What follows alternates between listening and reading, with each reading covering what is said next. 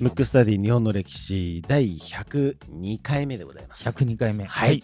来ましたね。はい。えー早速なんですけども、はいあのー前回かな？前々回のエピソードの時に、はい。ムックスタディ日本の歴史お散歩トーク、はい。うんえーお散歩クラブかクラブ。はいうん。お散歩クラブのお話をしましたけども、はい。えー、とちょっとずれてまして、はいずれ込んでまして、はいうんあの3月の頭ぐらいにうんうんうん。あのスタートしようかなとはい。思いますので、はい。ぜひ皆さん、そうですね。うんあの待っていただければなとはい。思いますとはいいうことで、リクエストフォームをはい。いきたいと思います。はい。ラジオネームぶんぶん丸さんぶんぶん丸さん。はいはい。いいですね、はいなんかリクエスト人物出来事は戦国時代の武武将たちの散髪、散髪。うんまあヘアカットですねヘアカットですね。はい。あの でも確かに気になりますねね。言われてみたねら。はい。えーメッセージですね、はい。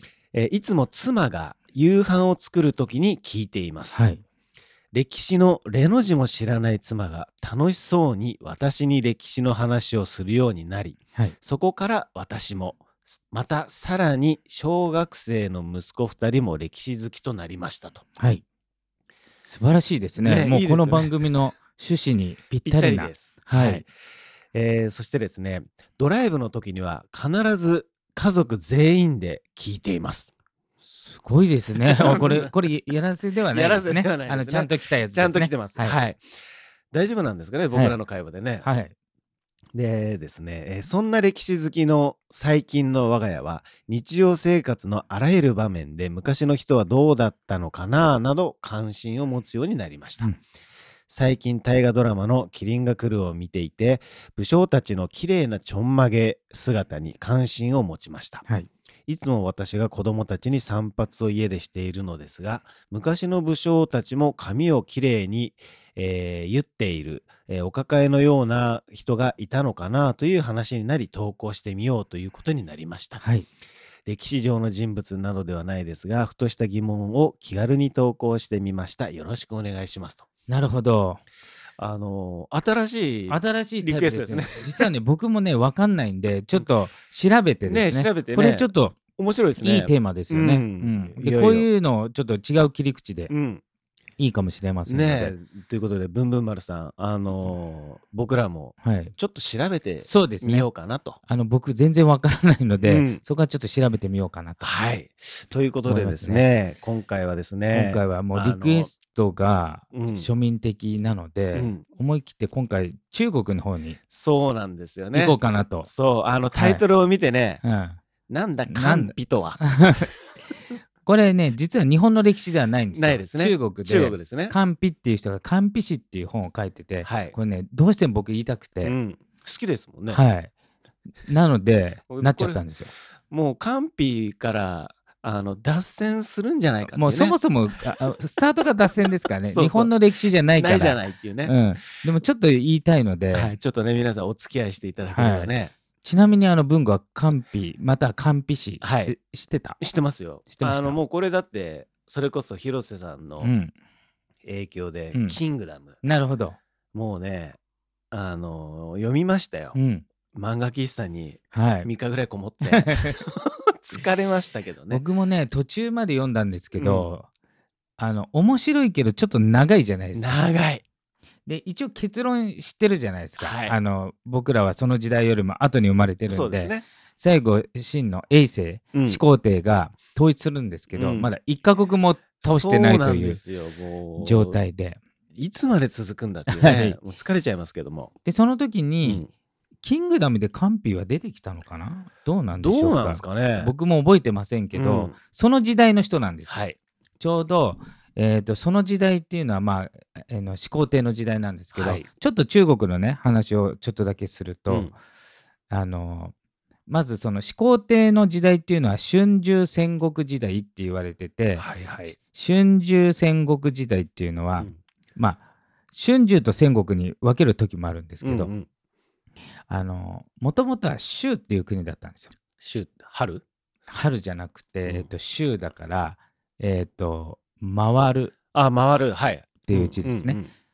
陰、州、秦、漢とかで覚えてる人も多いと思うんですけど、はいその州。うんで、州が、一応王様はいるんですけど、うん他の人たちの方が強くなっちゃった状態の時に、それを春秋時代。うんで、春秋と戦国の違いは何だっていう話ですけど、うんその中で秦っていう国があるんです。これうん秦がやたら多いから紛らわしいんですよ。うん秦っていうのは高杉晋作の秦なんで、うんまあ、訓読みだと進むっていう字だと思うんですけど、うん。秦っていう国が3つの国に分裂したんですよ。うん。漢っていうのと義っていうのと趙っていうやつ、そこから戦国時代っていうようになったんで、まあ大体ち近いんですけど、うん。でその時代ってもう今にも伝わるよううな、ん。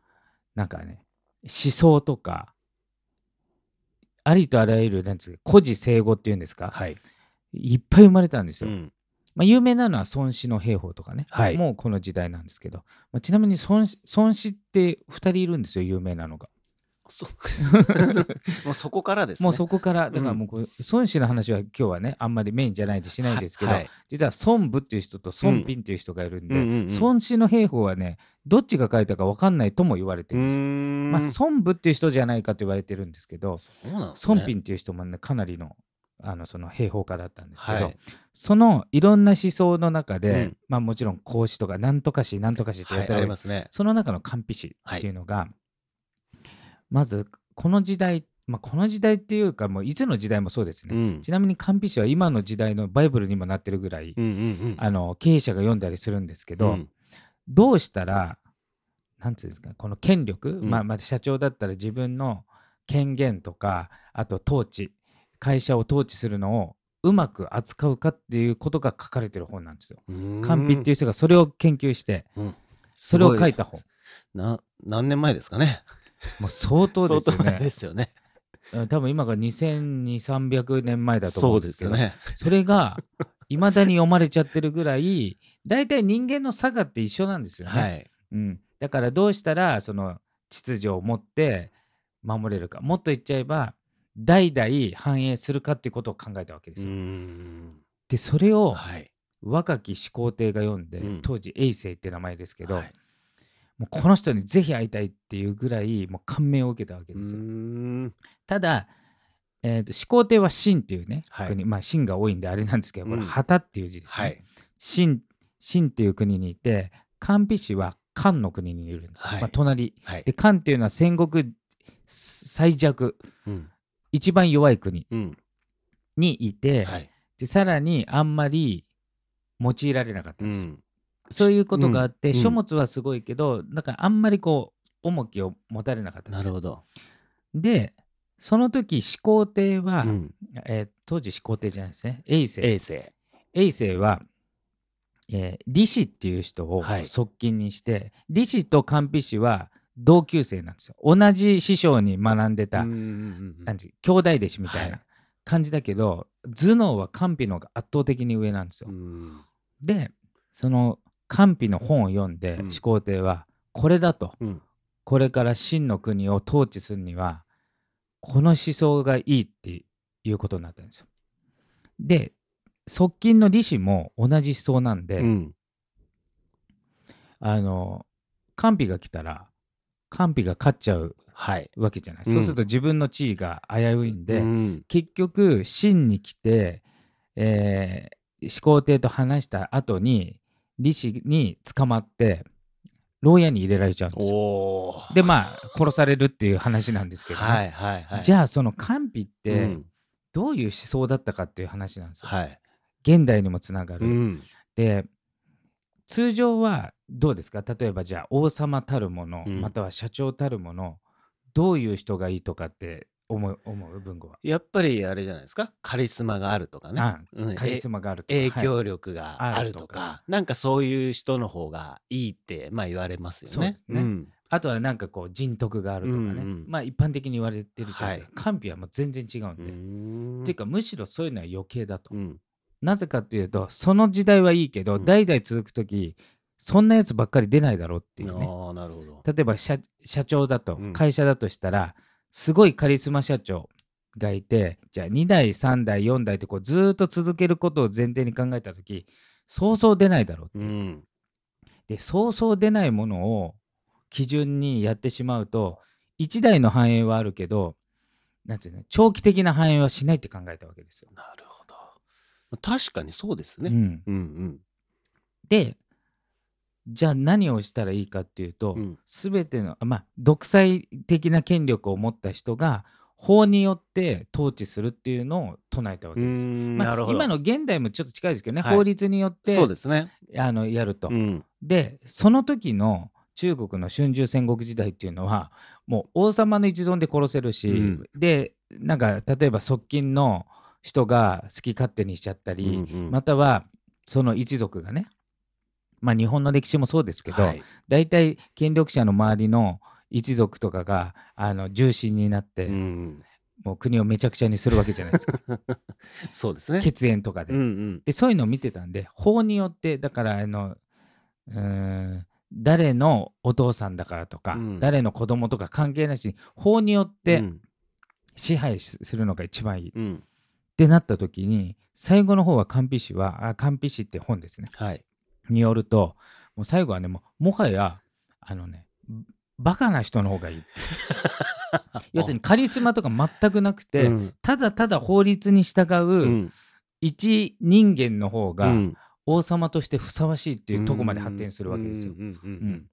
でそれを始皇帝が見て、うんうん。で自分はカリスマもちろんあるんだけど、はい秦という国をずーっとずっと発展させるためにはこれだと思って、うん。で今も実は、えー、と考え方の一個としてそれを採用しているとこもあるんですよ。ん。でも今はねどっちかというとその人徳側の、はい。要するに徳を積んで、うん。まあいろんな従業員とかそういう人に優しくしなさいが、まあ、主流なんですけど、はい。その代わりなんていうんですかね、えー法によっていろいろやるから、うんなんていうのかな心がないというかちょっとなんかなるほどね。ロボット的なな感じになって、うん。で結局これが行き過ぎて、うん。あのきあの始皇帝の官費官費自体は殺されたんですけど、そもそもその兄弟弟子の李氏っていうのはがい。側近でいるんで、うん。それにそっくりなやつを作ったわけですよ、うん秦という国、うんうん。大家李氏が。あ利子がね。でまず李氏がその法律に触れて殺されるわけです。よ。おおなるほど。うん。で最後その法が厳しくやりすぎちゃって、はい。始皇帝が死んだ時うに、ん。あのあるその役割を持ってた人がうん。ミスったわけですよ。うん。でミスったら法に照らされて処罰されるから、はい。ミスったら死刑みたいななっちゃったわけですよ。